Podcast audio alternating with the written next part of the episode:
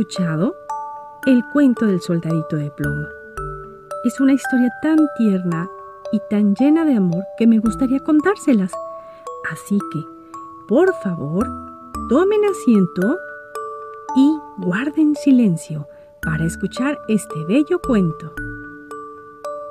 A un niño llamado Tomás le dieron en su cumpleaños muchos regalos, entre ellos un soldadito de plomo.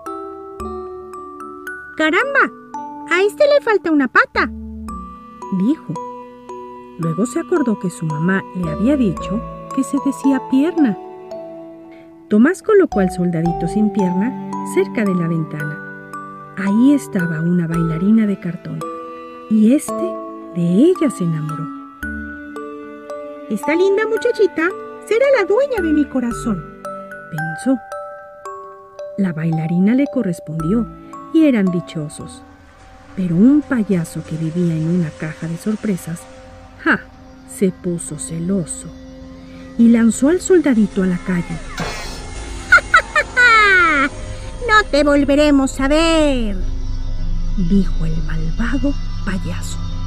Llovió muy fuerte y después unos niños encontraron al soldadito y lo pusieron dentro de un barco de papel que ellos mismos habían hecho. Échale unas piedras para ver si naufraga, dijo uno de ellos. Y así sucedió. El barco y a su tripulante se los llevó la corriente.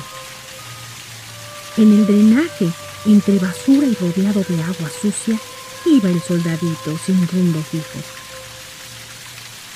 ¿Qué será de mí? Pensaba con tristeza y también se acordaba de su bella bailarina.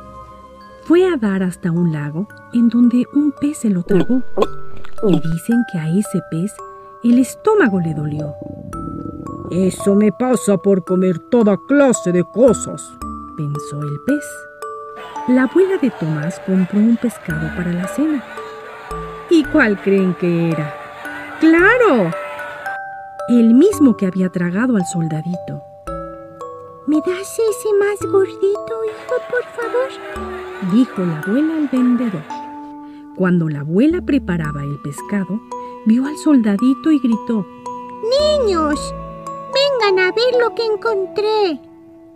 Tomás aún no había llegado de la escuela, cuando su hermano Beto fue a la cocina y la abuela le dio el soldado que se había encontrado dentro del pez. ¿Yo para qué quiero este juguete incompleto?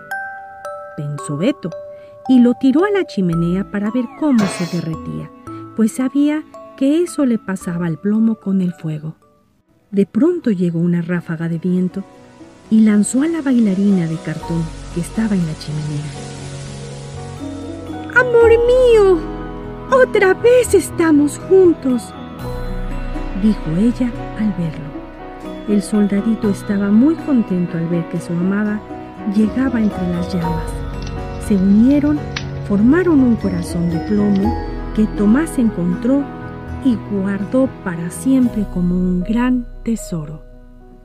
Y colorín colorado, este cuento ha terminado. Si quieres que te lo cuente otra vez, grita con fuerza, sí, aquí estaré. Reciban un saludo muy fuerte, queridos amigos, de Lili y su pandilla y por supuesto de Lunita, que es quien cuenta estos cuentos para todos los niños hermosos de Lili Pandilandia. Hasta luego.